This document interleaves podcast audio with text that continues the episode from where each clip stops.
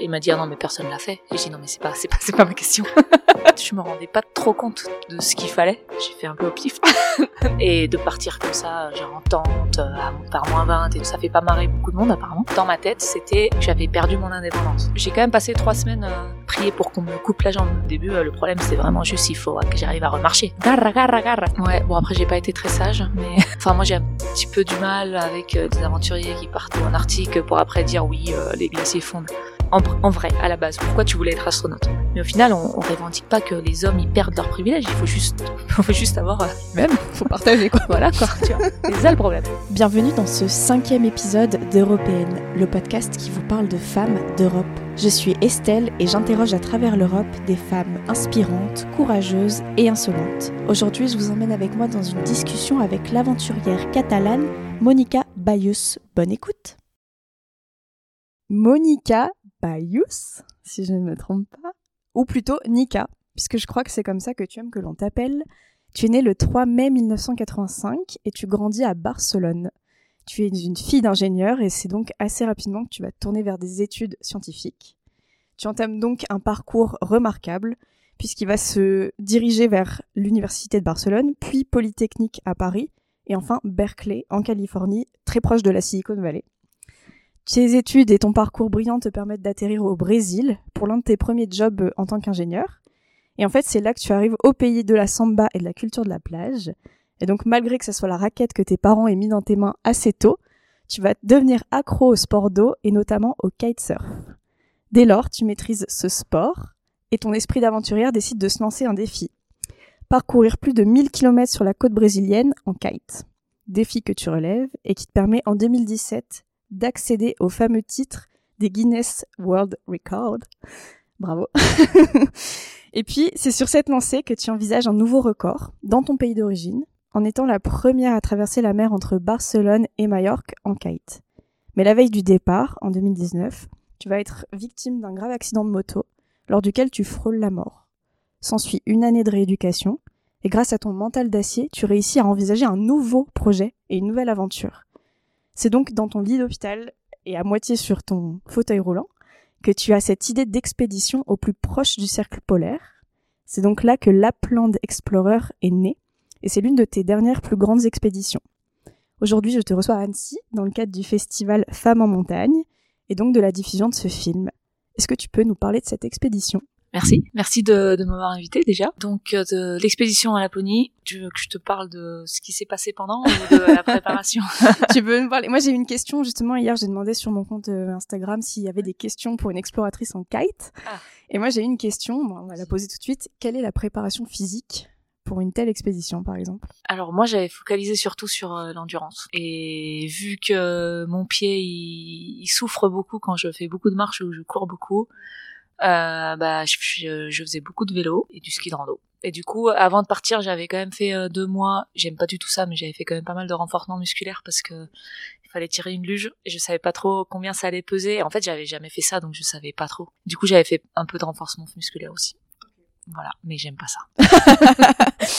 mais parfois, il faut savoir faire des sacrifices pour arriver à ses objectifs. Ouais, après, je, en fait, je me rendais pas trop compte de ce qu'il fallait. J'ai fait un peu au pif. non, mais j'avais un, j'avais un entraîneur euh, qui, qui m'a, qui m'a aidé avant. Et donc, il m'a dit, bah, fais un peu de renforcement musculaire et puis, euh, fais de l'endurance. Ça a fonctionné. Mais d'ailleurs, il me semble que tu aimes bien t'entourer des bonnes personnes. Et tu en as beaucoup parlé dans les interviews que j'ai pu lire euh, au sujet du coup du Lapland Explorer.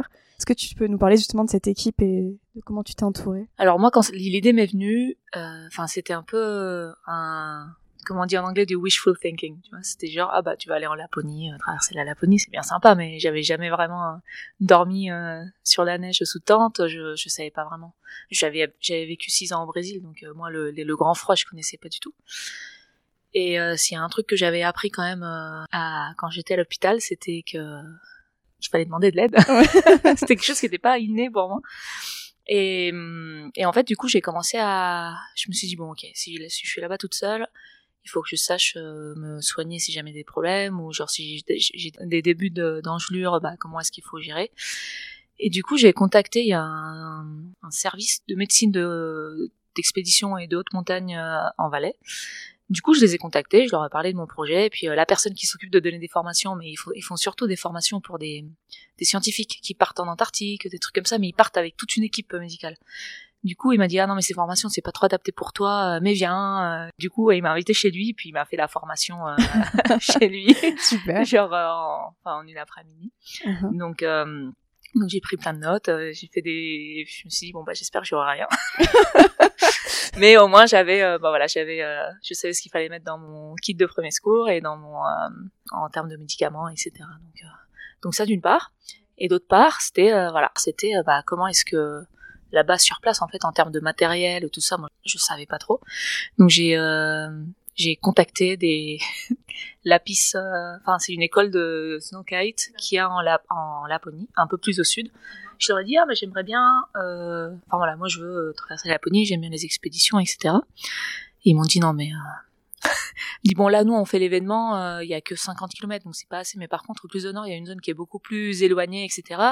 Et puis euh, je connais quelqu'un qui allait donc euh, comme ça je suis arrivée à un autre gars qui m'a présenté un autre mec et donc celui-là c'est Mika celui qui apparaît dans la vidéo D'accord. et qui lui je lui ai dit bah je voulais traverser de la Finlande jusqu'en Norvège et il m'a dit ah non mais personne l'a fait et j'ai dit non mais c'est pas c'est pas c'est pas ma question Tu n'as pas compris. je dis mais euh, non mais je sais pas si quelqu'un l'a fait. Mais je dis voilà moi je voulais aller explorer par là-bas et tout. Est-ce Ouais. que tu penses que c'est possible? Il me dit ah je sais pas trop. Moi c'est toute cette la première zone en Finlande il connaissait assez bien. Voilà et donc du coup euh, lui avec lui il m'a aidé à faire toute la liste de matériel. Et il y a un autre explorateur français d'ailleurs qui habite euh, en Suède qui m'a dit enfin il avait fait quelques petits trips en kite euh, etc avec sa femme. Et donc je lui avais demandé des conseils pour le matos. Voilà il, il m'a partagé un fichier Excel mais trop sympa genre avec euh, les, le différent, les différents matériels. Ces personnes-là elles m'ont beaucoup aidé avant dans la préparation. Et après il y avait, un, un groupe euh, d'anciens collègues et euh, de un très bon ami qui est aussi mon ex qui faisait un peu le support enfin un peu le groupe de support euh, pendant. Mm. et donc moi j'avais juste un, un téléphone satellite un Garmin satellite où je pouvais juste envoyer des messages. Et donc il m'envoyait les prévisions météo euh, tous les matins. Donc je pouvais recevoir et envoyer des messages. C'est tout. Et appeler les secours enfin genre cliquer sur, appuyer sur un bouton euh. appuyer sur un bouton et ça appelle les secours de là où tu es D'accord. et donc j'avais ça Alors, assistance, oui, oui, du coup, il y avait une équipe derrière toi, mais tu, tu as Mm. quand même fait le choix de partir seul pendant cette expédition. Est-ce que c'était un vrai choix, justement, de le faire en solo? Euh, alors. Tu veux la réponse courte ou longue? Ah, Écoute, on a le temps. Non, alors euh, c'était un projet qui était né un petit peu, c'était un peu un, c'est sur un petit rêve que j'avais quand, euh, quand j'étais à l'hôpital, donc c'était un projet un petit peu perso. À vrai dire, quand je commençais à préparer, j'avais essayé de contacter quelques personnes, mais en fait, je connaissais personne dans mon entourage euh, qui déjà ça fait marrer ce genre de choses et qui faisait du kite et euh, du ski. Et de partir comme ça, genre en tente, euh, à, par moins 20 et tout, je- Ouais. je- ça fait pas marrer beaucoup de monde apparemment. Ou alors je suis pas très sympa et les gens ne veulent pas venir avec moi, je sais pas. bah, moi, je pense que de- j'opterais sur la- l'option 1 en perso. je sais pas. Et donc du coup, euh, au bout d'un moment, je me suis dit, bah écoute, euh, si tu veux le faire, euh, voilà, attends pas sur les autres. Et, et donc je me suis organisée pour. Après, j'étais quand même assez. Il y avait aussi un côté où je me dis, je sais pas du tout jusqu'où mon pied va tenir. Mhm. Donc quelque part, euh, bah, je me sentais pas trop d'embarquer d'autres personnes dans une expé qui était quand même assez perso pour moi et c'était quelque chose que je voulais faire euh, enfin pour les autres un peu ceux qui sont en rééducation etc pour donner euh, pour dire voilà une fois t'acceptes parce que pour moi le plus dur c'était d'accepter ce qui s'était passé. Donc une fois t'acceptes en fait il y a un monde d'opportunités qui s'ouvre et en fait euh, je pensais que ça c'était important parce que moi j'avais pas eu vraiment de référence quand j'étais en convalescence. Mais dans le fond vraiment je le faisais vraiment pour moi. Bien sûr. et surtout parce que j'ai beaucoup j'avais beaucoup galéré d'une certaine façon quand j'étais à l'hôpital où euh, j'étais très dépendante. Dans ma tête c'était j'avais perdu mon indépendance. Voilà. Et donc euh, je voulais euh, récupérer mon indépendance je voulais récupérer mon indépendance etc et donc du coup je me suis dit bah voilà je vais me prouver à moi-même que je peux me débrouiller toute seule. Et donc c'était un petit peu comme ça que c'était parti. Bon à la fin j'en suis revenue en disant j'ai compris la différence entre être autonome et être indépendant. Oui. et donc en fait l'indépendance je veux pas la récupérer parce que j'étais pas vraiment indépendante. J'avais quand même tout un groupe de Bien personnes sûr. qui m'ont aidé mais par contre l'autonomie oui donc, mais l'autonomie je l'avais déjà quand j'étais Ouais. en rééducation donc euh, j'ai appris ça quand même En fait, t'as vraiment appris ouais, que la frontière peut-être entre les deux est mince, mais que finalement être seul dans toutes les circonstances, ça vaut pas forcément le coup. Ouais, et- bah en fait, moi je me sentais pas seule. Mm. J'étais juste seule physiquement là-bas, mais je, je me sentais pas seule. T'as eu des gens ouais, qui, qui ont été autour de toi, qui t'ont aidé euh, justement à part. C'était une de mes questions parce que hum, faut quand même une sacrée résilience. Je pense que alors on entend partout ce mot en ce moment, résilience, résilience, machin. C'est la mode. Mais Monique ou Nika, si je puis me permettre. Je pense que toi tu peux en parler, tu vois, parce que vraiment tu, enfin l'accident. Donc moi j'ai regardé le film avant euh, Mhm. de venir justement. Et euh, tu l'expliques bien, en fait, tu passes à deux doigts de la mort et l'une des premières vidéos où on te voit, c'est tu te réveilles et tu dis euh, bon, bonne nouvelle, je suis vivante. Ouais. Et comment justement euh, Je l'avais envoyé à mes copains. C'est simple. Le lendemain, je dis bah voilà la bonne nouvelle, euh, je suis vivante. Ok. Ah bah, les copains, ils ont dû recevoir ça. Bon bah, dis donc, C'est clair. quelle aventure. Ok, mais ouais, mais justement, comment tu passes de la bonne nouvelle, c'est que je suis vivante à je vais partir en Laponie euh, en autonomie euh, pour euh, quelques jours, quoi. Euh, alors, c'était pas donc comme je disais, pour moi la partie la plus dure c'est l'acceptation. Donc euh, moi j'ai quand même passé trois semaines à prier pour qu'on me coupe la jambe parce que moi je me suis retrouvée avec un ballon de foot à la place de mon pied. Donc ils m'ont reconstruit le pied, mon talon avec ma cuisse. Donc euh, c'était euh, c'était énorme. Enfin c'était vraiment un gros truc. Puis je regarde, je dis bah pff, ok. Et donc euh, quand je parlais de, de références etc. Moi, j'étais dans mon lit d'hôpital, je me dis, bah voilà, si l'alternative c'était qu'il me coupe la jambe, enfin, qui d'être amputé D'accord. Je me dis bah moi je des amputés au JO euh, t'en vois plein. Donc euh, je me dis bah tu peux faire quand même plein de trucs quand t'es amputé. Moi avec ce ballon de foot à la place de mon pied je sais pas ce que je vais pouvoir faire et je connaissais personne qui a, qui a eu ça. Donc j'ai quand même passé euh, deux trois semaines en me disant Ouah, ouais, je préfère qu'il me coupe la jambe. Au moins j'ai je sais un peu j'ai un peu des références jusqu'à ce que ah ça c'est c'est rigolo l'histoire parce que enfin rigolo. Il y avait euh, au même moment où j'étais à l'hôpital il y avait un ami qui était dans le même hôpital euh, qui avait un cancer et du coup, euh, il m'envoie un message. Il me dit, euh, il me dit ah, finalement, j'ai décidé de donner un nom euh, à mon cancer. Euh, J'ai décidé de l'appeler Tcherno, de Tchernobyl. Comme ça, je sais contre qui je me bats. Je me dis ah, mais c'est une bonne idée. Ok, bah je vais donner un nom à mon talon parce que voilà, genre mon Ouais, gros talon. Et donc, euh, donc j'ai décidé de l'appeler euh, Wakatao. Et donc c'est euh, genre un guerrier maori, enfin une légende, hein. un guerrier maori qui aimait euh, faire voler des cerfs-volants et que, qui était né d'une transformation miraculeuse au fond de la mer ou je sais pas quoi. Et donc je me suis dit, Ouais. ah bah voilà, mais Ouais, ouais, ok, je vais l'appeler comme Carrément. ça. Bah. Et du coup, en fait, à ce moment-là, c'est- c'est c'est con, hein, dit comme ça, mais en fait, je me suis dit, c'est à ce moment-là où genre j'ai, je, je l'ai un peu adopté comme si c'était mon, moi j'ai pas d'enfant, donc comme si c'était mon enfant. Donc je parlais de mon, mon talon de Wakata. Et donc, euh, et donc euh, le, en le personnifiant comme ça, en fait, ça m'a vachement aidé, euh, genre dans l'acceptation. Je me dis, bah voilà, maintenant, à partir de maintenant, voilà, c'est comme ça. Donc, euh, bah à toi de faire, à toi de savoir ce que tu veux en faire. Enfin, soit tu continues de prier pour qu'on te coupe la jambe, tu pourras toujours te la couper la jambe. Donc, euh, essaye de voir Ouais. ce que tu arrives avec ça. Ça, c'est d'une part. Et une fois je l'ai accepté, en fait, le reste, c'était, j'arrivais à voir euh, dans le futur. Et du coup, moi, je me connais, j'ai besoin de, j'ai besoin d'une direction ou d'un objectif. Donc, euh, les gens, souvent, ils disent, ah, mais ça devait être super dur à l'hôpital, la clinique et tout. Ouais, c'était, c'était dur, mais pour moi, c'était peut-être moins dur que d'autres moments parce que j'avais un objectif et je savais où j'allais. Peut-être que j'y arrivais, peut-être j'y arrivais pas, mais je savais dans quelle direction j'allais. Et puis du coup, comme je pouvais mettre toute mon énergie dedans, bah quelque part, il n'y avait pas de flou, il n'y avait pas de bruit, euh, et donc euh, c'était tout concentré là-dedans. Et du coup, pour moi, ça l'a rendu plus facile. Euh, et donc du coup, la Laponie, c'était ça. En fait, c'était, j'avais un peu dans l'arrière euh, de ma tête en me disant ah j'aimerais traverser. Quand j'avais fait euh, le le nord du Brésil, après, je m'étais dit, ah, bah, ce serait cool euh, sur la neige, aller en Islande. Je sais pas, j'avais. Genre, déjà l'idée de la neige. et- Ouais, l'Islande, je sais pas, il y avait un truc avec l'Islande, je trouvais ça genre assez magique quoi, comme endroit et tout. Et du coup, je- quand j'étais à l'hôpital, je me suis dit, ah, bah, maintenant t'es en Suisse, donc euh, t'entraîner sur l'eau, ça va être plus compliqué, mais euh, peut-être sur la neige. Et je sais pas pourquoi, je me suis dit, enfin, peut-être la Laponie, c'est plus simple que l'Islande. Enfin, je suis pas sûre, mais en pratique, parce que ça avait l'air un peu moins... L'Islande, c'est très genre feu, glace, Ouais. vent, machin. C'est c'est un peu genre très extrême. Bon, en pratique, la Laponie Oui, un peu aussi, que- mais ça a l'air, les paysages, ils ont l'air un peu plus euh, doux, quoi. En Laponie, j'ai l'impression. Voilà, ça c'est. Ouais, alors allez voir le film hein, je- pour les gens qui écoutent Les vraiment regardez le film parce que d'où je sais pas si on peut parler d'une expédition douce Non, mais euh, donc voilà. Et donc du coup, ouais, je me dis ah bah peut-être euh, je vais commencer par la Laponie. Et puis euh, voilà, comme j'ai aussi trouvé bah Mika et ces gens-là qui m'ont aidé, bah en fait, euh, je me suis dit bah go. c'est parti ouais Mais après bon, euh, ça a mis quand même euh, du temps hein, depuis que j'étais à l'hôpital jusqu'à ce que ça s'est réalisé. Au début, euh, le problème c'était vraiment juste il faut que j'arrive à remarcher, à mettre une chaussure. Enfin, c'était déjà. oui, parce que alors tu donc tu parles de ton pied wakatao. Ouais. et euh, justement dans les interviews etc. Parce que je me suis renseignée, tu dis que tu peux pas mettre de chaussures classiques. Voilà, donc que tu dois les. donc j'ai une sandale. En fait, je coupe mes baskets et je les transforme en sandales. Et dedans, j'ai, euh, bah, je mets une semelle euh, orthopédique, mais.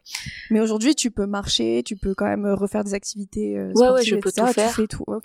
Je fais tout. Ce que je fais beaucoup moins, voire presque pas du tout, c'est de la course à pied. Mais en pratique, je peux, mais c'est juste que la facture est très chère après. Et puis vu que j'ai jamais trop aimé ça, ça m'arrange. ah, quel dommage. Une excuse. non, mais bon, parfois, moi j'aimais bien faire des raids multisports, d'aventure et tout. C'est un peu le seul truc de compétition que j'ai un petit peu aimé. Et mais du coup là, j'en fais pas parce que euh, quand tu fais euh, plusieurs jours euh, pieds mouillés, secs, avec des, enfin voilà. après la Laponie, j'ai eu une plaie qui, ça m'a mis un an à la, à la fermer. Donc. D'accord. Ok, oui, parce qu'on la voit justement dans le film. Tu, tu commences à t'inquiéter un petit peu. Tu dis bon, je, je, vois qu'il y a des choses qui se passent sur le pied. Tu continues quand même. Euh, mais du coup, ouais, c'est donc c'est quelque chose que tu as cette expédition, elle, elle, est restée marquée pendant un petit moment. Euh. Ouais, bon après j'ai pas été très sage, mais elle avoue tout. non, bon, donc j'ai eu, je l'appeler, c'était pas, c'était pas très beau. Et puis après, en fait, deux semaines après la Laponie, je suis partie euh, avec ma sœur euh, faire une, la Titan Désert, c'est une course à vélo dans le désert. Et donc, donc je suis pas sûre que passer de moins 30 à plus 50, ça lui ait fait trop du bien. Et puis avec, euh, comme j'avais aussi une sandale, bah en fait, euh, il y avait le sable et tout euh, qui rentrait, donc voilà. Je suis pas très très très sage, mais. c'est marrant que tu parles de ta sœur justement parce que donc dernièrement t'as fait une, une aventure avec elle, il me semble. Ouais, alors juste après ça, donc l'année dernière on a fait beaucoup de trucs, mais donc on a fait le, la course en, au Maroc et, du coup après elle me dit ah mais j'aimerais bien voyager, enfin que tu m'amènes genre voyager un peu euh, comme toi tu aimes, genre en expé et tout. Je dis ok, tu vas aller où? Du coup elle me dit ah j'aimerais bien aller en Islande. Ah. Du coup on est allé en Islande mais l'été. Ok. Et euh, bah on a traversé l'Islande du nord au sud à vélo euh, en autonomie avec elle, enfin avec euh, des tentes et tout. Elle m'a dit mais plus jamais je reviens. Annulé. Plus jamais. Plus jamais. Ok. Elle a pas accroché. oh, bah elle, elle aime bien l'hôtel. Enfin elle aime bien. D'accord mais tu moi ouais, c'est pas finalement l'hôtel j'aime bien. Moi ça me gênait pas du d'accord. Parce que l'expédition au Maroc euh, c'était aussi en mm. autonomie non ou non, non, non au Maroc c'était une course euh, c'était une course euh, type un truc très organisé. C'était des colonies de vacances pour adultes dans les airs quoi ouais d'accord. C'était pas de l'expédition non non pas du tout. Et puis récemment cette année il y a une série télé en Catalogne du coup, on a regardé, en fait, il fallait traverser par groupe de deux. C'était un espèce de, un mélange entre Colanta et Pékin Express. Donc, par équipe de deux, il fallait traverser les Pyrénées d'ouest en est. Et euh, donc, il y avait des épreuves. Enfin, là, on a filmé ça au mois de juin et c'est sorti la semaine dernière, c'était les premiers épisodes. Ok. Et euh, donc voilà, mais je, je vais pas faire de spoiler. Non, non, non, on va rien dire de toute façon. Euh, voilà. C'est sous-titré en, français, si jamais. Ah, ok. Je pense. Donc le nom c'est La Travessa. La Travessa. La Travessa. Ok. C'est sur la télé catalane. Voilà. Donc, euh, mais bon, c'est pas vraiment une expé, c'est la télé. Donc euh, entre la télé et la réalité. Ouais, alors oui, justement, tu dis que t'aimes bien faire le parallèle entre réalité et expé. Euh, mhm. Est-ce que tu peux nous dire un petit peu ce que tu entends derrière faire ce parallèle-là euh? Ah, euh, ouais. Alors moi, moi, j'aime bien faire le, le parallèle, mais je pense que ça, ça vaut aussi pour la vie. Mais, mais je le fais comme je fais pas mal de conférences dans des entreprises. Je le fais souvent. Je rentre le jeu de business game, voilà, le jeu du business et, et d'une expédition en fait. Et je dis, bah finalement, c'est pas si différent. Dans les deux cas, il y a des règles du jeu qui peuvent changer au cours du temps. Il y a les joueurs, potentiellement, ils peuvent aussi changer. Et puis, euh, les conditions environnementales ont un gros impact sur euh, ce qui va se passer. Ensuite, il y a le fait aussi que le, le but, c'est pas d'être numéro un sur un critère qui finalement est arbitraire. Genre, c'était numéro un sur euh, la revue Forbes. Enfin, je sais pas, ils prennent quoi? Ils prennent euh, que tes employés soient contents, ils prennent ton EBITDA, ils prennent le chiffre d'affaires. Enfin, c'est un critère qui est arbitraire. Et donc, euh, le but c'est pas d'être numéro un ou de gagner. Le but c'est de survivre le plus longtemps possible. Après, il y a aussi la question des qu'en fait rester statique. Donc le statu quo. En fait, c'est la mort assurée. Moi, si je sors pas de ma tente, même s'il fait froid, bah en fait, je, au bout d'un moment, j'aurai plus de bouffe. Voilà, mourir. Et puis l'entreprise, si elle se réinvente pas, si elle euh, innove pas, bah en fait, euh, ça, elle va mourir aussi, genre comme Nokia ou Kodak. Enfin, voilà. Ouais, et, effectivement. euh, et donc du coup, bah, je fais un peu le parallèle en disant bah qu'en fait finalement c'est pas si différent et que si on fait le parallèle aujourd'hui avec bah, le l'écologie, la planète, etc. Tu te dis bah en fait t'as une série de ressources qui sont limitées et ton but c'est pas d'être premier ni d'être le meilleur, c'est juste de survivre le plus longtemps possible. Et donc pour ça il faut avoir des ressources pour pouvoir avancer et puis faire en sorte que ce que tu fais subsiste pour euh, bah pour que les prochains ils, ils prennent. Le but c'est pas de tout claquer en deux ans et puis après avoir plus rien. Donc euh, voilà. Donc finalement je, je me suis dit c'est pas si différent oui, oui, non, mais le parallèle est très juste et euh, c'est vrai qu'on voit pas souvent les choses comme ça. Euh, toi, tu le fais dans les écoles, dans les entreprises. T'as quel accueil justement quand t'expliques un petit peu ce parallèle-là? J'aimerais beaucoup j'aimerais plus aller dans des C'est écoles vrai, ok. Euh, j'ai dernièrement fait beaucoup plus dans les entreprises et puis en fait euh, c'est surtout parce qu'ils viennent ils me demandent euh, est-ce que tu pourrais euh, Mm. voilà parler sur le développement durable et tout et du coup moi je, au début j'étais un petit peu gênée parce que je dis mais enfin voilà chacun fait ce qu'il peut et puis on est plus ou moins sensibilisé. Mais je, je, pense pas être un exemple ni pouvoir donner des leçons à qui que ce soit sur Mhm. ça. Voilà si vraiment euh, personne n'est parfait mais si vraiment euh, j'étais irréprochable sur le sujet bah je serais peut-être pas j'aurais pas pris l'avion pour aller en Laponie pour faire ça là-bas. Enfin enfin moi j'ai un petit peu du mal avec euh, des explorateurs ou des aventuriers qui partent en Antarctique ou en Arctique pour après dire oui euh, les glaciers fondent mais il suffit de rester dans les Alpes hein, euh, bah, Ouais, bon, voilà On a tous vu le scandale de Zermatt euh, dernièrement. oui voilà. ça c'est encore un autre niveau mais genre suffit de rester euh, non mais même dans les Alpes même t'as- pour t'as- explorer. Ouais. mais même même pas au- au- en- d'un point de vue d'explorer mais de dire d'observer en fait que ça change t'as pas besoin d'aller en Arctique pour voir que l'Arctique fond quand t'as les montagnes qui sont en train de s'écrouler dans les Alpes quoi donc l'impact on le voit beaucoup moins loin que chez nous et du coup voilà je me dis mais moi j'ai pas envie de jouer, à ce jeu là mais par contre du coup j'avais trouvé un peu ce parallèle et je me dis bah voilà c'est intéressant de, le voir comme ça. Où au final euh, moi je leur dis bah ma situation quand je suis là-bas elle est pas si différente de la vôtre tous les jours. Il y a une question de peut-être d'engagement ou de risque ou de perception de risque mais mais c'est pas si différent euh, de la façon de voir les choses. Voilà c'est plutôt ça. Donc en général ils aiment bien parce que je leur donne pas la morale enfin tu vois je leur fais pas la morale je, je... Non, mais euh, c'est intéressant et je pense que tu, tu, justement, je parle beaucoup des sciences, de ton attrait justement pour ces, ce domaine-là. Donc, ton père était ingénieur. Est-ce que exact il t'a un petit peu poussé à être ingénieur ou qu'est-ce qui, qu'est-ce qui s'est passé euh, dans la tête de la jeune Monica euh? Alors la jeune Monica elle avait aucune idée de ce qu'elle voulait faire Ok, comme la plupart des jeunes. Exact. Et donc du coup, bah, j'avais la chance que le système d'éducation tel qu'il était fait m'était assez adapté dans le sens où c'était relativement, sans beaucoup d'efforts, je réussissais à avoir des bonnes notes, donc euh, ce qui était quand même prisé d'une certaine façon. Mon père, non, mais bon, on avait quand même à la maison. Mon père, il avait repris l'entreprise de mon grand-père. Donc, euh, quand on était petit, on, bah, on allait travailler quand on était petit là-bas. C'est une entreprise textile, donc euh, on allait l'aider et tout. Enfin, l'aider. Je pense qu'on allait gêner plus qu'autre chose, mais enfin, il nous emmenait là-bas. Il vous montrait voilà, comment on Donc, travaille. on, or- on organisait des factures, euh, enfin, voilà, des trucs comme ça.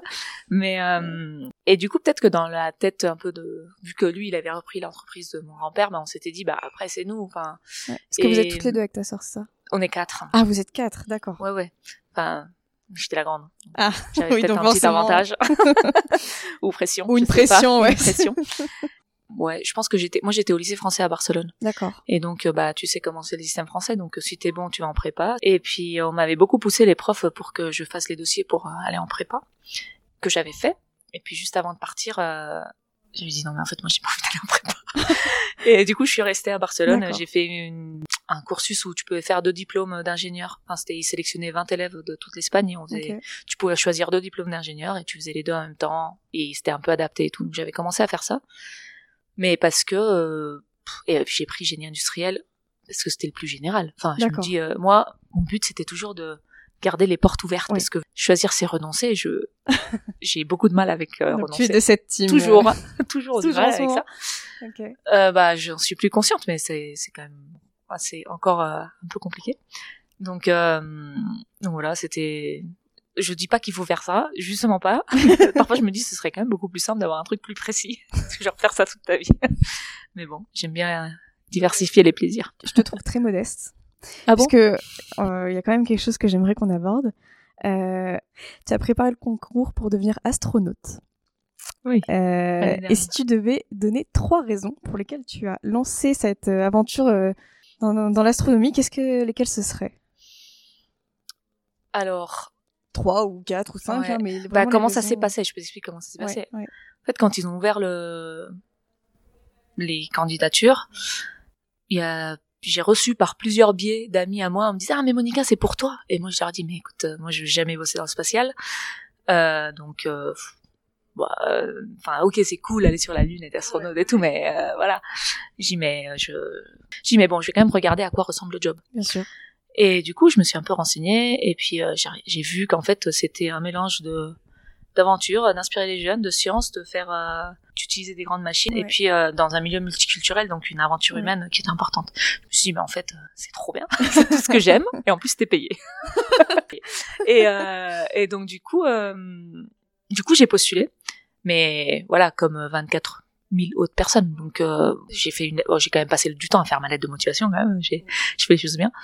Et puis après, j'ai commencé à passer des étapes. Et donc, Ouais, à chaque fois que tu de recevais fil en aiguille, il me semble que d'un arrivé- moment, euh, on n'était plus que 90, dont Ouais. quatre Espagnols. Parce qu'après, au bout d'un moment, c'est des quotas de pays. hein. D'accord. Et donc, on n'était plus que quatre Espagnols dans les tests médicaux. Et donc, on était deux garçons, deux filles. Et, euh, et voilà. Puis après, j'ai pas passé les tests médicaux à cause des séquelles de l'accident, à cause de mon pied. Et du coup, bah, Sarah, l'autre fille, elle a été prise. Ok, excellent. Et donc, du coup, bah, il y a Pablo et Sarah, donc on, Deux a- Espagnols. Quand on était à quatre, il y a quand même 50% de chance. euh. Puis après, voilà. Au fond de moi, je pense que si j'avais passé les tests médicaux, j'étais prise, mais bon. mais maintenant, ça sert plus à rien. Ouais. Euh, tu mais, regrettes euh, pas l'aventure, j'imagine que ça devait non, être non, euh, bah. hyper riche et. Mais dès le début, les gens me disaient, mais avec ton pied, je dis, bah écoute, euh, mon pied, moi, je peux pas changer. Donc, si j'arrive aux tests médicaux, déjà, ça va être ouf. Après, une fois, t'arrives, tu commences à y croire. Et là, t'es, du coup, tu prends une grosse claque quand même. Bon, après le deuil, Ouais. voilà. Euh, maintenant, je me dis, bon, ok, je suis pas astronaute, mais je connais des astronautes. C'est vrai que pas tout le monde peut le dire. hein. Donc, euh, et puis maintenant, je parle un peu avec eux, et je vois les entraînements qu'ils font, et je suis trop jalouse. Je dis, mais c'est trop bien, votre truc. je peux venir, moi aussi. je peux vivre. Ok. Et euh, bah surtout que, enfin, j'avais quand même l'impression de, enfin, j'ai pas l'impression que physiquement Ça, ça soit, me limite ouais, avec les trucs que j'arrive à faire quand même. D'accord. Donc, euh, Donc, il y a mais une bon, frustration. euh, ouais, mais c'est je- parce que j'y peux rien finalement. Enfin, voilà, c'est- Et si justement s'il y a des jeunes femmes là qui nous écoutent et qui ont un petit peu envie de se lancer là-dedans, qu'on fait un peu d'ingénierie mais pas forcément euh, de spatial, tu leur dirais quoi euh, S'il y avait une nouvelle candidature qui s'ouvrait Ah bah faut y euh, aller. bon. Non mais même ne, ne serait-ce que l'aventure humaine, les gens que tu rencontres pendant le processus et tout, Ok. et tout, c'est c'est assez extraordinaire et euh, et après euh, voilà il y a Samantha Cristoforetti donc l'ast- l'astronaute italienne quand ils ont ouvert le processus elle disait c'est l'endroit le moins douloureux pour échouer parce que de toute façon la plupart tout le monde va, presque tout le monde va échouer il y a cinq places donc euh, enfin cinq et cette année ils ont pris des réserves donc il y en avait 12 mais bon sur 24 000 euh, Ouais, c'est Voilà. vraiment minime. et il y a, il y, a, il y a quand même une partie de chance aussi pour Mm. arriver jusque-là. euh. Mais non, mais je dirais que faut y aller. Faut y aller. De toute façon, dans le job d'astronaute en soi, t'as pas besoin d'avoir de connaissances en- dans le spatial, plus que t'aimes euh, te dépasser, euh, que t'aimes euh, l'aventure, l'aventure humaine surtout. Maintenant, c'est beaucoup plus euh, de relations humaines que techniques. Il y a beaucoup de choses qui sont automatisées. Ouais, il y a une grosse médiatisation Et- autour des astronautes et comme tu dis, il y a beaucoup de pédagogie en fait dans leur métier et ils sont là pour parler aussi et prendre la parole. c'est quoi. une personnage c'est des personnages publics maintenant donc mais même Sarah qui donc Pablo les deux espagnols donc euh, Pablo a été pris comme astronaute euh, de carrière donc il est en train de faire l'entraînement et Sarah comme réserve. Donc Sarah elle fait pas l'entraînement. Mais en Espagne euh, c'est genre euh, là, l'autre jour j'ai parlé avec elle elle me dit mais écoute moi je parce que on m'avait contacté pour faire une conférence on me dit mais ils veulent un astronaute donc je lui dis est-ce que tu veux y aller? Elle dit mais moi jusqu'à jusqu'à l'année prochaine j'ai genre trois événements par jour euh, et à côté elle a son job. Et et elle euh, enfin voilà elle a plein de prix enfin Ouais, elle est médiatisée. mais elle est vachement médiatisée en Espagne. Dans les autres pays moins. Donc euh, elle en Espagne euh, elle, euh, mais donc c'est cool parce que tu vois elle- moi je, moi je pense que c'est important la représentation. Ouais, je sais, tu, tu m'as un petit peu voilà parlé de ça. Justement, donc tu dis il faut y aller. Par exemple, tu parlais aussi de des modèles que t'avais pas euh, à l'hôpital pour des gens qui ont des convalescences un petit peu particulières. Est-ce que toi, t'as déjà eu des modèles féminins qui t'ont fait rêver? J'ai eu des modèles féminins. Alors fait rêver je pas, elle avait mon âge mais euh, je trouvais que enfin elle l'a toujours s'appelle euh, En fait, c'est peut-être parce qu'elle était du village à côté de moi, mais elle était très très très forte en, en moto trial. Tu vois, elle, elle gagnait même avec les avec les garçons et tout. Et du coup, euh, moi je trouvais ça mais c'est cool parce que tu vois, c'est pas souvent. Moi, je me souviens, bah au tout début, quand je voulais jouer au foot, donc jouer au foot euh, dans la cour de récré, les premières fois, bah, t'étais toujours la, dernière à être choisie. Puis après, quand tu vois comment tu joues, après t'es des premiers. Mais euh, juste parce que t'es une fille, tu passes déjà D'emblée, faut déjà prouver. Il y a déjà tous ces préjugés et tous ces, euh, enfin, ces biais, quoi qu'on a. Et donc du coup je pense que c'est des personnes comme ça qui arrivent à casser des plafonds de verre et que et qui bah, il faut bien qu'il y ait quelqu'un qui montre que c'est possible au début. Et après pas de temps parce que c'était des femmes euh, mais il y a une surfeuse euh, hawaïenne, je pense, qui avait perdu son bras quand elle avait genre un requin avait mordu son bras. Et puis quand elle avait euh, je sais pas 10 ans un truc comme ça. Et puis elle est revenue euh, elle a adapté sa planche etc elle est revenue surfer et puis elle est, elle est allée jusque jusqu'au circuit mondial avec un seul bras. Moi j'ai du mal à me lever euh, avec mes deux bras donc ah, c'est pas la seule. Je te rassure dis bon. Non mais ok. Peut-être que je vais essayer avec un bras Il faut arrêter de vouloir se faire amputer dans tous les non, mais oui, je pense que c'est important cette représentation et représentativité aussi. Euh, justement, j'avais une question. Donc, le but, c'est de voyager avec le podcast et puis euh, de rencontrer des femmes un peu de partout. Toi, tu es originaire euh, de la Catalogne et d'Espagne, du coup, a fortiori. c'est comment le féminisme en Espagne? Si tu devais le dépeindre, voilà, faire un petit peu un état des lieux. Ça fait longtemps que je suis pas en Espagne, mais euh, c'est quelque chose qui, qui, est, qui est devenu très politisé, je pense.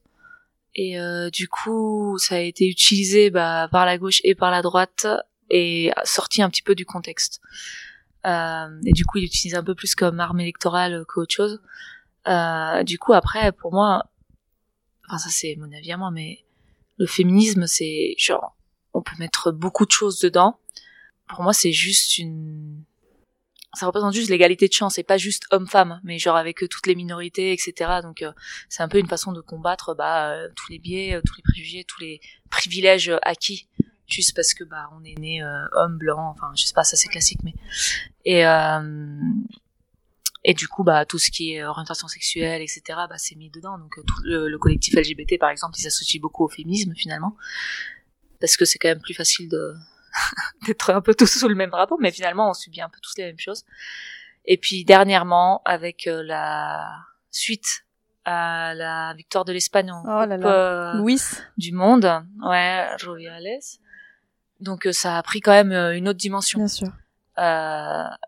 et et voilà, mais moi je trouve ça génial que, enfin, mais par contre c'est quand même une charge qui est encore portée par ceux qui ont déjà beaucoup de choses à porter, donc euh, par les femmes ou par les collectifs, par les minorités.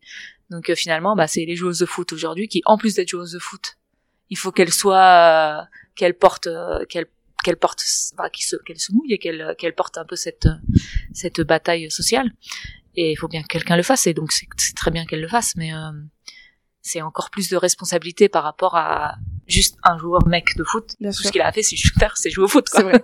on lui demande pas ouais, de s'engager ou de quoique il y a certaines euh, voilà certaines bah, on leur a demandé, ouais, mais alors oui par contre le retour. Eh oh. On leur a demandé de dire bah ça va. Mais c'est très facile quand on est dans une position de confort de de, de vouloir la protéger. C'est c'est et justement, les femmes, elles, elles reçoivent ça comme, enfin, moi j'ai beaucoup de, alors les cours de d'espagnol où on a vu certains mouvements sociaux. Euh, moi j'ai un préjugé de l'Espagne qui est quand même euh, très engagé sur tout ce qui est mouvement social, etc. Euh, j'ai les, les maires de la place de Mai euh, en Argentine, enfin vraiment, vraiment des trucs hyper engagés et puis souvent portés par des femmes. Est-ce que tu penses que justement les femmes espagnoles s'engagent peut-être plus qu'ailleurs? En tout cas plus que en Suisse là où j'habite maintenant c'est sûr. Bon la Suisse c'est pas une référence en termes d'avancement social. Euh, et c'est un peu le revers de la médaille je pense du du fait qu'ils votent pour tout. Donc euh, c'est très bien pour certaines choses mais pour les avancées sociales je pense ça ça les ça les freine beaucoup. Euh, et l'Espagne euh, je sais pas si les femmes espagnoles elles s'engagent plus qu'ailleurs. Je sais qu'elles sont très engagées mais après je sais pas je sais pas si plus qu'ailleurs je sais pas. Bah quand j'étais à Berkeley là-bas, c'est quand même euh, un peu la le berceau euh, des mouvements sociaux et des, des, choses qu'aujourd'hui ici on reconnaît même pas comme des problèmes, enfin ou on a du mal à reconnaître, genre le racisme, par exemple. On se dit non, mais je suis pas raciste. Tout le monde est raciste. Faut juste arrêter. Donc tu vas pas, tu... au moment où tu vas l'accepter, Oui, oui, peut-être qu'on pourra faire quelque chose. C'est des conversions là-bas euh, qui sont beaucoup plus avancées, mais ils sont beaucoup plus forts à genre à en parler en, en fait. faire quelque chose. Et... Euh, il y a beaucoup de non-dits, j'ai l'impression, bah, en Espagne et en Europe en général. hein. Mais ouais, mais après, d'un autre côté, je trouve qu'en Espagne, autant il y a des mouvements sociaux euh, qui sont en avance par rapport au reste de l'Europe, autant il y a eu des élections récemment, et puis euh, il y a des, des droits qui ont été acquis, et qui sont, à chaque fois qu'il y a des élections, ils sont remis en question. Genre euh, le mariage pour tous, etc. Mais je dis, mais au bout d'un moment, il faut arrêter de remettre en question euh, tout ce qu'on a gagné les dernières années. Et voilà, c'est des batailles que tu gagnes, mais en fait, t'es jamais sûr de, de le garder parce que tu, tu mets des années, des années à, à obtenir quelque chose et puis tu peux le perdre du jour au lendemain. Donc, Mm. Non, mais je suis tout à fait d'accord. Et c'est pour ça, je pense que. Alors, oui, il y a- il y, a une charge et c'est majoritairement bah, les minori- minorités qui sont euh, victimes de d'injonctions de discrimination qui la portent. Mais il faut quand même. Je pense que c'est bien d'en parler, tu vois, justement, pour euh, pas oublier qu'on a quand même des droits et puis il faut les protéger, en fait. Hein. Euh, L'avortement, Mm. bah, aux États-Unis, on voit bien. Ah bah voilà. Euh, en France, euh, alors.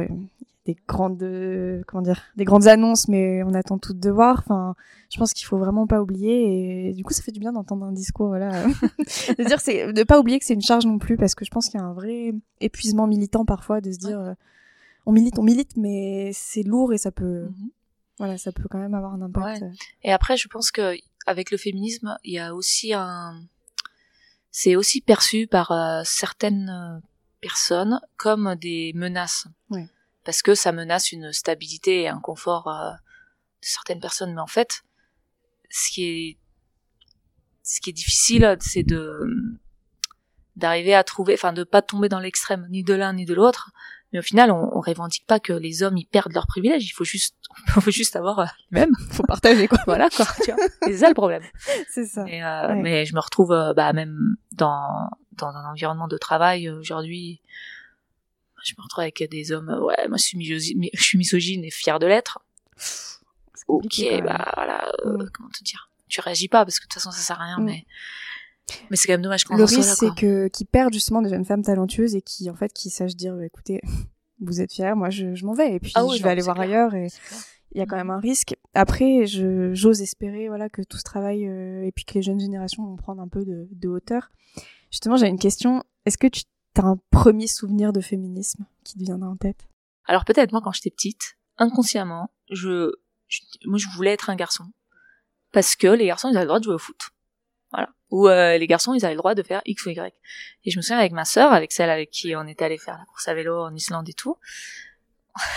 on était petites et puis euh, il y avait euh, quelqu'un qui, était- qui était venu euh, je sais pas s'il nous donnait un cours d'anglais je sais plus exactement et puis avec ma sœur bah déjà on voulait avoir juste des maillots de bain en short pour pouvoir parce qu'on trouvait ça plus cool Bah ouais. les, Non, petites évidemment, en culottes. même temps, voilà. les petites on culottes. Voilà. Et donc on voulait ça. Et puis euh, la personne, quand elle est sortie, elle dit à ma mère, écoute, euh, alors elles m'ont dit, m'ont dit qu'ils s'appelaient euh, Georges et Jean. euh, mais j'ai rien voulu dire, mais euh, quand même. Dit, Ah, putain, c'est pas possible, ils ont pas fait ça. voilà. Et j'ai peut-être que c'était juste, euh, Ouais. c'était inconscient, mais c'était, un, c'était dans ma tête, c'est genre, mais pourquoi ils, eux, ils ont le droit de faire des choses que moi j'ai envie de Ouais. faire et j'ai pas le droit parce que je suis une fille, tu vois. Ouais, donc en prenant le prénom d'un garçon, tu vous êtes dit avec ta sœur, mais en fait, on va faire comme eux après. Voilà, exact. Ok. Mais attends, mais c'est- ça, on l'a fait juste avec, euh, c'est ça. Je pense que ma mère, elle a dû nous dire quelque chose après. Mais, mais euh, voilà. Bon, c'était ça. C'est, on voulait pas, on, on, on nous donnait des poupées, euh, on les cassait, on les donnait à la voisine et on voulait des, des voitures. Enfin, c'était juste parce qu'on trouvait ça injuste. Je pense que ça a bien changé, mais euh, mais euh, peut-être que c'est un Non, début de féminisme. C'est les premières rébellions peut-être. Et justement, est-ce que tu peux me dire, dans ta langue maternelle, pour qu'on puisse un peu entendre de catalan, euh, la phrase que tu as le plus entendue petite? Mais igual, si guanyeu o perdeu, el que vull que. C'est ça. Qui veut dire? Ma mère, elle disait, elle dit, moi ça m'est égal si vous gagnez ou vous perdez, je veux juste que vous vous battiez. Voilà, c'était surtout quand on jouait au tennis et puis euh, elle, elle ne supportait pas de nous voir euh, sur le terrain, genre en mode nonchalant et tout. Et donc du coup, elle dit, mais je m'en si tu perds. Garra, garra, garra, c'était le mot, euh, c'était genre euh, comme ça. Vas-y, quoi. Ça t'a aidé justement, ouais, un peu plus tard à te dire euh, ce que je fais, je le fais jusqu'au bout et Je pense quoi, et que du coup, euh, ça a été, c'est euh, dans les veines. du coup, ça venait euh, de, Ouais, c'est forcément. de- depuis qu'on était tout petit. Puis il y avait aussi un autre truc que du coup, je sais pas si ça m'a autant aidé. C'était euh, elle, ne- ma mère surtout, elle ne voulait pas nous voir sans rien faire. Donc il fallait toujours qu'on fasse un truc, donc on était surstimulés. Donc euh, toujours genre soit euh, étudier, soit jouer, soit machin, mais genre euh, sans rien faire, elle ne supportait pas. Et du coup, euh, je pense que c'est pour ça que j'ai toujours du mal aujourd'hui à me dire je suis fatiguée, bah je vais juste me reposer. Ah bah non. Et donc euh, c'est, je suis pas sûre que ce soit bon. Ok. bah écoute, justement parce que moi je voulais qu'on en parle de cette hyperactivité euh, Ouais. au féminin un peu là. Euh, on sent que voilà que t'es tout le temps pleine de projets, pleine d'idées. Euh, J'imagine que donc t'as fait euh, l'émission euh, Catalogne en, en Ouais. Catalogne, qui était pas en Catalogne dans les Pyrénées, avec ta sœur. J'imagine que t'as hein? C'était en catalan. Ah c'était en Catalogne, mais côté espagnol. Ouais ouais. Ok. On a les Pyrénées aussi en aïe. Espagne quand même. Oupsie. Ça y est, on va arrêter là. Tu Non, pourras couper. Euh, et en fait, euh, j'imagine qu'en fait, t'as déjà d'autres projets. Est-ce que t'arrives justement à gérer un petit peu euh, tout le temps cette euh, hyperactivité, quoi? Oui, j'ai d'autres projets. Après, ce qui se passe du coup, et c'est quelque chose sur lequel je suis en train de travailler. Mais c'est que je me dis en fait j'ai plein d'idées, enfin j'ai plein de choses que j'ai envie de faire. Et du coup, vu que souvent j'arrive pas forcément à choisir, Ouais. sauf s'il y a un truc que genre je veux vraiment faire là c'est bon. Mais euh, quand je suis pas très très sûre, en fait finalement au lieu de choisir moi, les autres choisissent à ma place. Ah, ok. Et je pense que ça c'est pas cool. Enfin c'est pas, c'est pas que c'est pas cool, c'est bien. Enfin je Ouais, pense que c'est quand même bien sorti. Mais euh, mais euh, je pense que d'être capable de de renoncer à certaines choses et choisir et faire des choix plutôt que soit que les choix ils soient faits à ma place soit que bah finalement ah, comme j'ai beaucoup fonctionné à l'opportunité finalement c'est ça c'est quelqu'un d'autre qui choisit à ta place. On t'a mis juste la carotte devant euh, au moment où tu dis ah c'est pas mal et tu vas là-bas parce que finalement il y a quelqu'un d'autre derrière. Et du coup cette espèce de complaisance enfin de, vouloir euh, complaire ou plaire aux autres bah finalement ça ça t'empêche d'être euh, authentique ou intègre par rapport à ce que toi tu as envie de faire. Voilà. Donc c'est un peu ça, à quoi je, avec quoi je lutte en ce moment.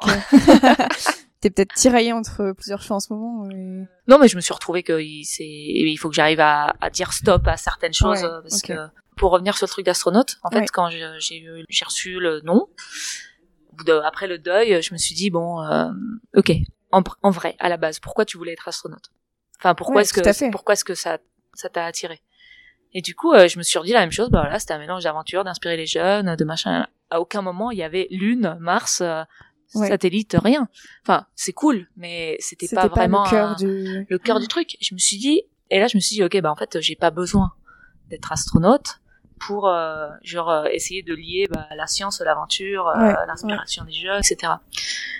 Et donc du coup j'ai commencé à bosser sur un, un projet de série télé où c'était un peu à la, c'est pas sorcier, mais au lieu de un truc un peu plus plateau, faire euh, genre utiliser des expéditions pour euh, faire euh, pour faire un peu de pédagogie sur des sujets scientifiques. Et l'idée est venue de bah, du film justement de la Laponie. Quand euh, on l'a fait, je me suis dit mais moi j'ai pas envie que ce soit genre one more ski video on YouTube, tu vois. Enfin voilà. Je me dis et en fait je me suis dit en fait il y a plein de choses qui me sont arrivées que tu peux arriver à expliquer avec des concepts scientifiques. Je me dis bah ce serait quand même une excuse trop cool de déjà tu montres aux jeunes. Donc si tu veux genre le fait que ce soit une femme etc bah finalement c'est t'as rien besoin de dire. Les jeunes ils le voient. Donc euh, ça marche pas quand tu le dis. C'est juste c'est des biais qui doivent bosser dans l'autre sens de tout ce qu'on a eu euh, jusqu'à maintenant. Et, donc du coup euh, du coup j'ai bossé avec euh, une petite boîte de production en Espagne pour monter un projet. Et donc euh, voilà eux ils étaient euh, moi j'avais dit plus ou moins l'idée euh, les différents projets euh, que j'envisageais etc et puis euh, eux, ils ont mis un peu le côté plus euh, scénario. On l'a pitché à une plus, beaucoup plus grosse boîte de production en Espagne pour faire, euh, qui avait des liens avec Netflix, etc. Et donc pour l'instant, euh, c'est un petit peu, euh, Hmm. ça avance pas trop. Et euh, je suis pas sûre à 100% de que eux ils soient prêts à genre si jamais ce premier truc marche pas de vraiment Ouais, tu vas de lutter. Je me dis si t'as vraiment un projet et qu'au premier non tu t'arrêtes, c'est que pas vraiment motivé quoi. Et du coup, euh, je sais pas. Pour moi, c'est un peu un test et j'aurais envie de le faire, mais euh, je voulais aller en Islande euh, cette année prochaine faire ce que je voulais faire. Ouais. Enfin, là, comme j'ai fait en Laponie mais en Islande. Et euh, je me dis, bah, ce serait cool de faire un premier pilote avec euh, certains trucs comme ça, mais je vois le temps passer et je me dis, Oh. je sais pas si euh, je vais réussir à tout faire. Ouais. Et sans du coup renoncer aux choses qui vraiment te font envie, quoi. Pour le, le job, il faut que j'arrive juste à, à, à mettre des limites. Mais là, comme c'est le début, bah, je, je m'investis aussi, mais il faut que j'arrive à, à doser. Mais Ouais, ouais. c'était déjà ma première partie de négociation. C'était moi, je veux du temps pour partir en expé. Ok. Donc, Donc euh, voilà. déjà première étape, Donc c'est déjà, bon. c'était bien. Ok, tu as su affirmer euh, ce que tu voulais. Exact. Ok. Dernière petite question euh, par rapport à cette hyperactivité.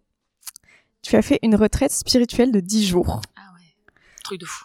Et à la fin de ces 10 jours de méditation intense, donc tu nous raconteras comment ça s'est passé, euh, tu as décidé de faire un tatouage. Tu nous racontes? C'est anicca, ça veut dire impermanence. Et en fait, c'est ce qui te répétait euh, pendant dix jours. euh.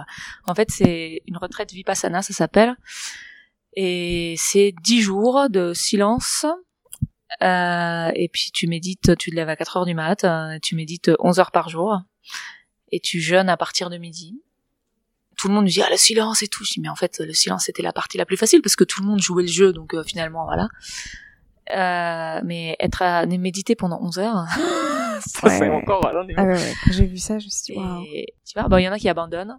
Dans ma session, il y a trois mecs qui ont abandonné, des femmes, elles sont tenu. restés jusqu'au bout. Mais, euh, mais c'est, moi, j'avais jamais fait euh, plus de 20 minutes d'affilée d'essais de tentatives de méditation. Et genre, euh, j'ai senti, en fait, c'est une technique qui est très focalisée sur les sensations. Donc, en fait, tu scannes ton corps à observer les sensations. Genre, euh, là, ça pique, là, c'est chaud, là, c'est le frottement avec le t-shirt. Tu scannes ton corps comme ça. Et euh, le, la théorie derrière, c'est de dire, voilà, toute la souffrance humaine, elle vient de deux sources. L'une, c'est parce qu'il y a quelque chose que tu veux qui arrive, qui n'arrive pas. Et l'autre, c'est parce qu'il y a quelque chose qui tu veux absolument pas qui arrive, qui arrive. Voilà. Tu peux plus ou moins tout mettre là-dedans.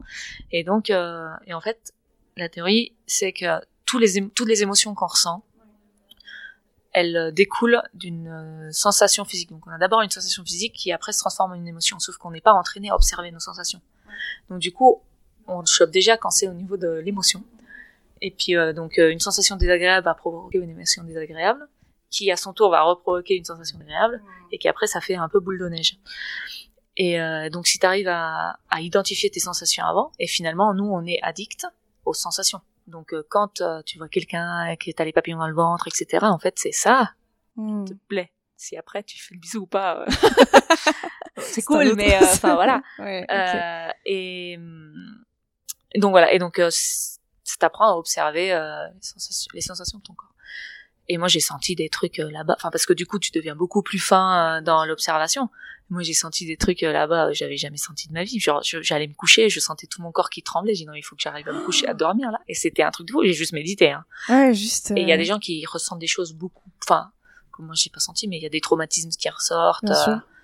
et au bout de quelques jours, la salle de méditation, parfois, c'est la salle des sanglots, quoi. Enfin, genre, c'est Oh. Kleenex, Kleenex, Kleenex. Mais tu ouais, ressors de là-bas, ce qui Ouais, est super intéressant, parce que du coup, en discutant avec d'autres personnes qui ont fait ça, en fait, je n'arrive pas à comprendre pourquoi, mais tu ressors de là-bas avec une sensation que, enfin, une impression, en tout cas, que, enfin, une grande confiance en toi, D'accord. et une sensation que genre euh, tout peut t'arriver et puis tu vas t'en sortir. It's okay, c'est pas grave. Et euh, parce que en fait tu besoin que de toi quoi. Et, et voilà, donc euh, c'était euh, c'était assez euh, c'était assez euh, bluffant. Comme ouais, c'est une expérience. expérience euh, qui a l'air quand même incroyable. euh. Et du coup, le tatouage en permanence, c'est ce qui. Impermanence. Vous... Impermanence. Donc ça veut dire que en fait ah oui, du coup, ils t'observent à observer les sensations et en fait t'observes, ils te disent bah voilà, observe que la sensation en fait elle passe. Donc toi t'es addict à cette sensation. En fait, toi tu ressens tes papillons ou tu ressens euh, de la chaleur, etc. Mais en fait, ça va passer au bout d'un moment. Donc en fait, on devient esclave de quelque chose qui est impermanent. Et du coup, parfois, genre la sensation, elle dure très peu, mais l'impact de cette sensation, elle Et peut durer des heures, des jours, des années. Ouais, Enfin, ouais. Bien sûr, ouais, un voilà. traumatisme ou quoi, ça peut. D'accord. Ah, donc c'est hyper intéressant. Donc tu le conseilles euh, ah ouais, moi je le conseille à fond. à tout le monde, y, y compris les personnes pas hyper actives. Surtout aux personnes pas hyperactives, ça va être plus facile. mais euh, non, non, bien sûr. Mais il y a des gens de tout. euh. Quand je disais que l'impact peut durer beaucoup plus longtemps, c'est genre en fait, souvent, t'as une sensation qui est désagréable quand, euh, je sais pas, quelqu'un te blesse ou euh, un Ouais. truc comme ça. Du coup, en fait, toi, tu vas générer cette émotion par rapport à la sensation que t'as. Et l'impact de ta réaction, si la, si l'émotion elle est très forte, l'impact peut aller beaucoup plus loin. Alors que si tu arrives à observer et de dire, ok, bah là, je suis en train de sentir ça, ça va passer. C'est déjà Et plus passer. facile et c'est ça te glisse Ouais. dessus. Et... Ça te glisse pas peut-être pas dessus tout de suite, mais enfin, la théorie elle est très belle. Après en pratique c'est un peu plus dur, Ouais, mais j'imagine. ok. T'as pu la remettre un peu en pratique ou pas le ouais, je- j'ai commencé, j'ai commencé, j'étais pas mal. Ils, ils te disent ouais c'est bien une heure le matin, une heure le soir. Et je dis oh, ça va pas être possible. Ouais, ouais, c'est énorme. Et au bout de quelques mois, j'ai un petit peu perdu parce que voilà, enfin, on est allé au truc de la télé, enfin, on est un petit peu perdu. Et là, là, j'essaie de m'y remettre parce que je sens la différence, je sens que ça fait du bien. Mais voilà. Ok, bon bah trop bien. Euh, C'était une belle dernière question, je pense justement un peu Ouais, plus euh, sur un registre un peu Exact. plus euh, méditation que sport et extrême. Eh mais il faut que tu interviewes. J'ai découvert un truc il y a un, Ah un oui, mois. Corinne Sombrin, tu connais? Non. Mais moi, je, depuis un mois, je suis genre obsédée à ce truc.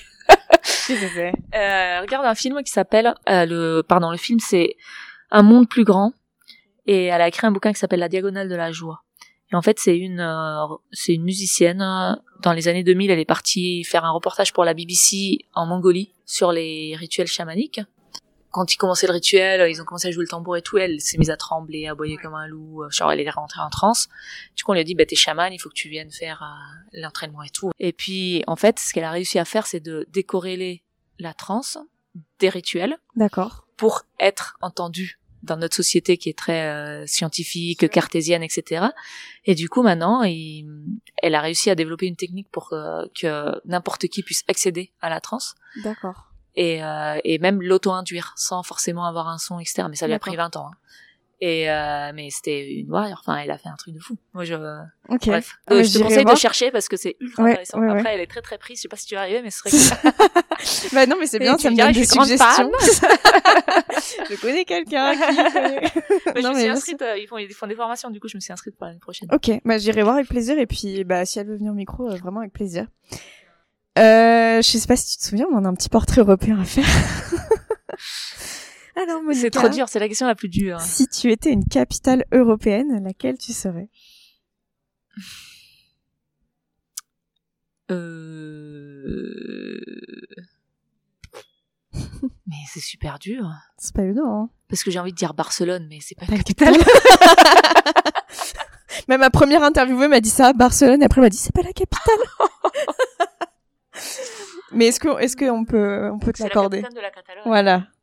On peut te l'accorder. Si c'est ta Mais ville c'est, de cœur. c'est pour, euh, mais c'est pas que pour ça, c'est parce que je trouve que c'est, mais alors que moi je, j'habiterai pas, je retournerai pas habiter Barcelone parce que je suis pas du tout ville, mais, mais, euh, il y a le côté genre, euh, cosmopolite, euh, multiculturel, soleil, Ouais. euh, t'as la mer, la montagne pas loin, enfin t'as un peu tout. Donc c'est pour ça. OK. Puis après, bon, je suis de Barcelone, donc. Non mais je te l'accorde. Allez, ça va. Ouf. Si Une tu question en moins. ça. si tu étais une spécialité culinaire Euh, de toute l'Europe, hein, toute l'Europe. tu peux choisir. Il y a quand même pas mal de, de choix, je pense. Ouais. Euh... Pizza. Mais, parce qu'elle est, c'est, c'est, toujours bien une pizza. Ça passe toujours bien. T'as toujours envie de manger une pizza. c'est vrai. Tu fais un Et truc, trop une bon. pizza. Tu vas être gros, fin, il y a tout. Voilà. Ok, une pizza. Euh, si tu étais une boisson. Ça c'est dur. Si tu veux, je peux donner des exemples que j'ai eu. Hum, vas-y. Moi, j'ai eu euh, un verre de vin euh, Bourgogne, un café serré euh, italien, une sangria à l'espagnol. Non, mais je voulais dire, en fait, c'est peut-être boring, mais moi je voulais dire de l'eau pétillante. Ok. Parce qu'il y a des bulles, et du coup c'est genre un peu, ça a l'air calme comme ça, mais en Ouais. fait il y a toujours plein de... Ouais. C'était la plus facile pour moi. Ouais. Je suis bizarre. Une eau pétillante suisse? Peu importe. n'importe. Allez, n'importe. Non, en Suisse. Bon, ok, je vais dire Suisse parce que j'habite en Suisse. Mais... Pour faire un peu de lèche. c'est important. Et enfin, si tu étais un lieu touristique. Euh... Si tu me dis Barcelone. Ah, je suis jamais allée. mais je pense que ça doit être un truc de fou. Madère. Madère, ok. Parce que t'as la montagne et Ouais. t'as la mer. Elle s'en est bien sortie. Bravo. Bravo, Ah, j'ai, trouvé loin, hein, mais... Ouais, non mais merci beaucoup pour Ah, tout, pour l'interview et tout, c'était trop chouette. Merci à toi. Et puis ça va pas te donner trop de job. Non, Couper t'inquiète après. pas, t'inquiète pas. C'était trop bien. Puis on va aller voir ton film. Bah ouais. bah putain. Je vous rappelle que cet épisode a été enregistré dans le cadre du festival Femmes en montagne à Annecy. Ce festival de films empouvoirant sur les femmes dans le domaine du outdoor est d'ailleurs encore disponible sur les plateformes en ligne via une billetterie dont je mettrai le lien en barre de description. Si vous avez aimé cet épisode, je vous invite à me le dire sur les réseaux sociaux, ça me ferait énormément plaisir, ou alors à noter sur votre application d'écoute le podcast. Le film de Monica Lapland Explorer est également disponible dans les liens de la description et je vous invite sincèrement à aller le voir, c'est assez impressionnant. Dans cette attente, je vous souhaite une très belle journée, soirée, nuit, ça dépend quand vous m'écoutez, et je vous dis à très bientôt